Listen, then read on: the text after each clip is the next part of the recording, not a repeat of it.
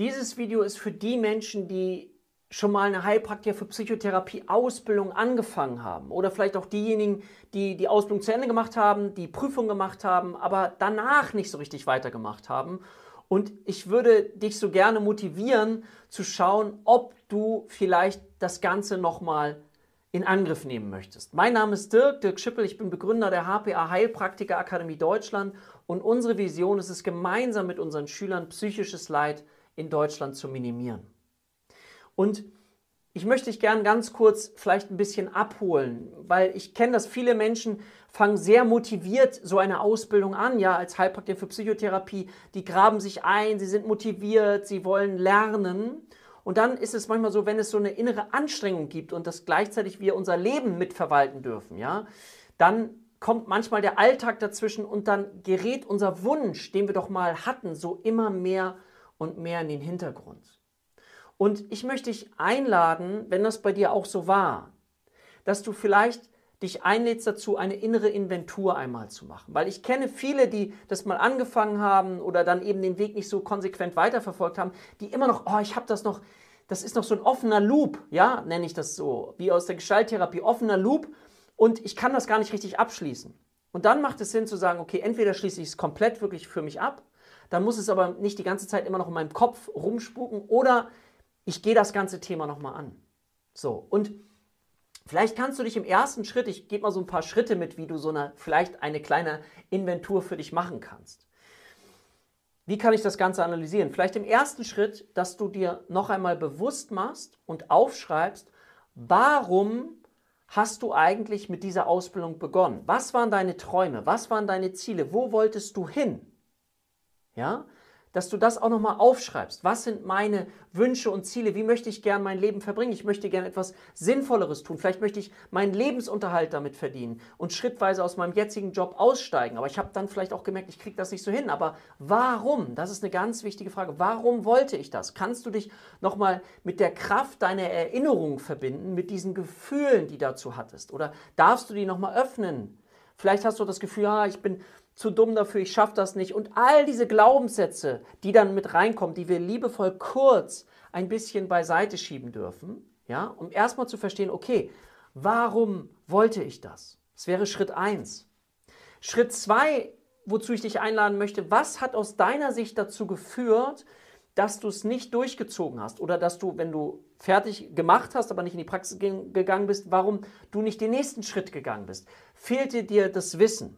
War es die Doppelbelastung mit Familie, Alltag und Lernen? War es oder waren es möglicherweise deine eigenen Glaubenssätze mit diesem ich kann das nicht, ich bin zu alt dafür, ich bin zu jung dafür, äh, es ist zu schwer oder was auch immer.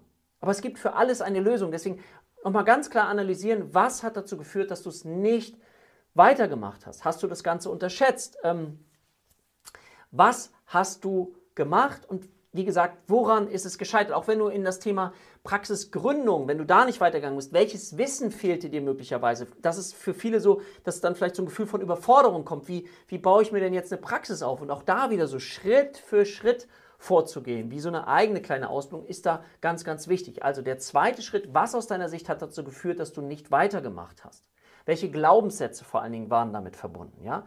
Und dazu möchte ich dich einladen. Wenn wir das überwinden, gibt es nachher so einen großen Dopaminstoß. Ich erlebe das immer und immer wieder, auch bei Menschen, die es ähm, ja erstmal wieder beiseite gepackt haben, dann aber wieder angreifen wollen und die das dann eine Zeit lang nicht gemacht haben. Also es ist eine Möglichkeit, wieder neu einzusteigen. So, der dritte Schritt wäre die Frage, was brauchst du diesmal, damit es anders laufen kann?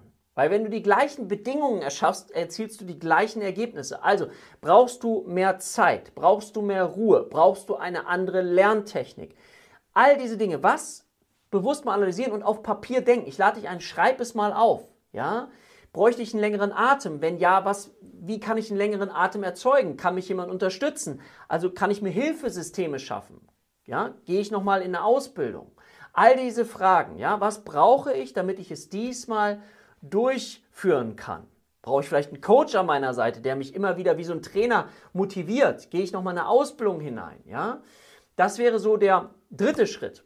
Der vierte Schritt, den ich dir gerne empfehlen möchte, verschaff dir nochmal einen Überblick über den Lernstoff. Was fiel dir leicht? Was war eher schwierig?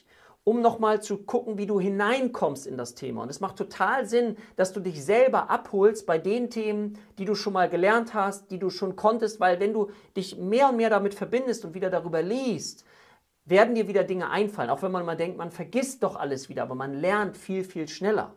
Und heutzutage können wir so schöne Lernerfahrungen machen. Auch die Frage, dir zu stellen, welcher Lerntyp bist du? Bist du ein visueller Typ? Bist du ein auditiver Typ, also hören? Oder bist du ein kinästhetischer Typ, dieses Anfassen? Ja, das ist zum Beispiel bei uns ganz, ganz wichtig. Also wir, es gibt ja noch so Oldschool-Anbieter, sage ich mal, die nur noch Fernbriefe verschicken, also nur so gedrucktes Material. Für mich ist das wirklich antiquiert. Aber zu schauen auch, also bei uns ist so, es gibt einen Videokurs, 235 Stunden Videomaterial, wo alle Störungsbilder erklärt sind. Wir haben Unterrichte dazu, ja, also wo Fragen gestellt werden, wo wir interaktiv üben, wo wir für die Praxis üben, wo wir für die Prüfung üben, damit du direkt ins Handeln kommst. Also das Wissen verknüpft eben auch mit Fallbeispielen, mit echten Fällen, sodass du immer die Theorie anhand von Praxisfällen lernen kannst, weil das ist natürlich etwas, was viel mehr motiviert, als wenn du immer nur Stoff vorgetragen bekommst. Wie Stoff ist das ja, das ist ähm, ja ein bisschen langweilig, sondern es macht total Sinn zu schauen, wie du das an echte Menschen knüpfen kannst und dir gleichzeitig vorstellst, wie du in deiner eigenen Praxis dabei bist, eben auch zu wirken. Also, zu gucken, auch das richtige Lernmedium für dich zu finden. Wir haben auch Skripte, also das ist, ne, das war der Grund, warum wir bei uns das so gestaltet haben, wie wir es wollten, so flexibel wie möglich, aber auch so viele Lernkanäle wie möglich. Das ist auch ein ganz wichtiger Punkt. Hm. Also, sich vorstellen, wie ist es in deiner eigenen Praxis, ja? Wie, wie behandelst du Patienten? Wie hilfst du ihnen? Wie dankbar sind die Patienten auch über dich und dein Wirken? Das sich nochmal vorzustellen für deine eigene Motivation ist ganz, ganz wichtig.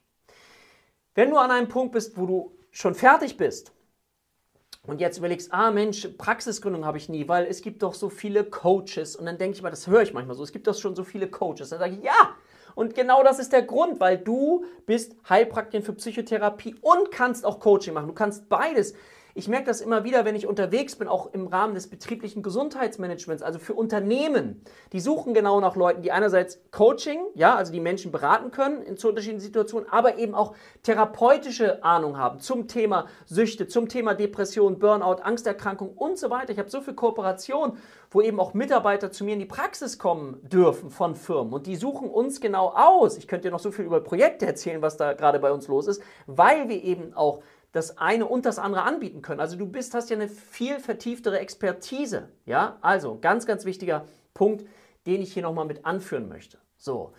Und dann vielleicht als letzten Schritt, als fünften Schritt, mach dir einen klaren Plan, ja, für deinen Erfolg. Also, und dieser Plan bedeutet, wie viel Zeit will ich mir nehmen, welche Kapazitäten räume ich dafür frei, ähm, trete ich ein bisschen bei der Arbeit zurück und dann bleib eben dran.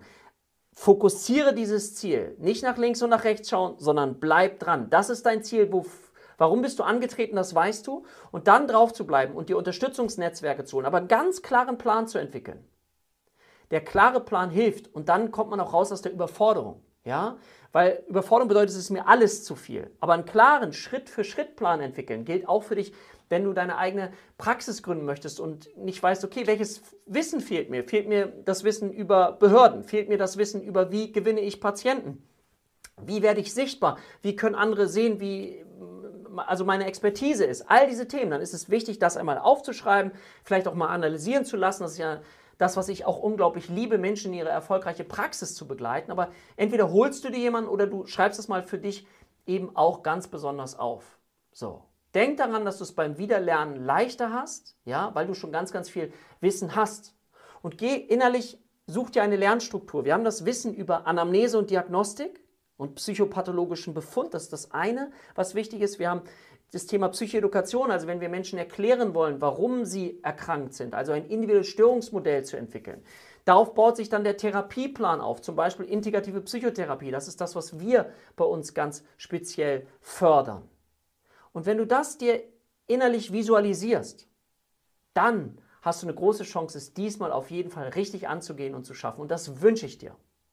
Wenn dir unsere Videos gefallen, wäre ich dir sehr, sehr dankbar, wenn du uns dem Ganzen einen Daumen nach oben geben kannst, wenn du den Kanal abonnierst. Das ist völlig kostenfrei. Schreib gerne auch einen Kommentar.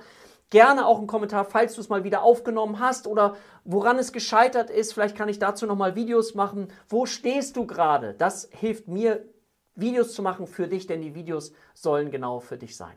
Also, bis zum nächsten Video. Ich sage für heute Tschüss, auf bald, dein Dirk.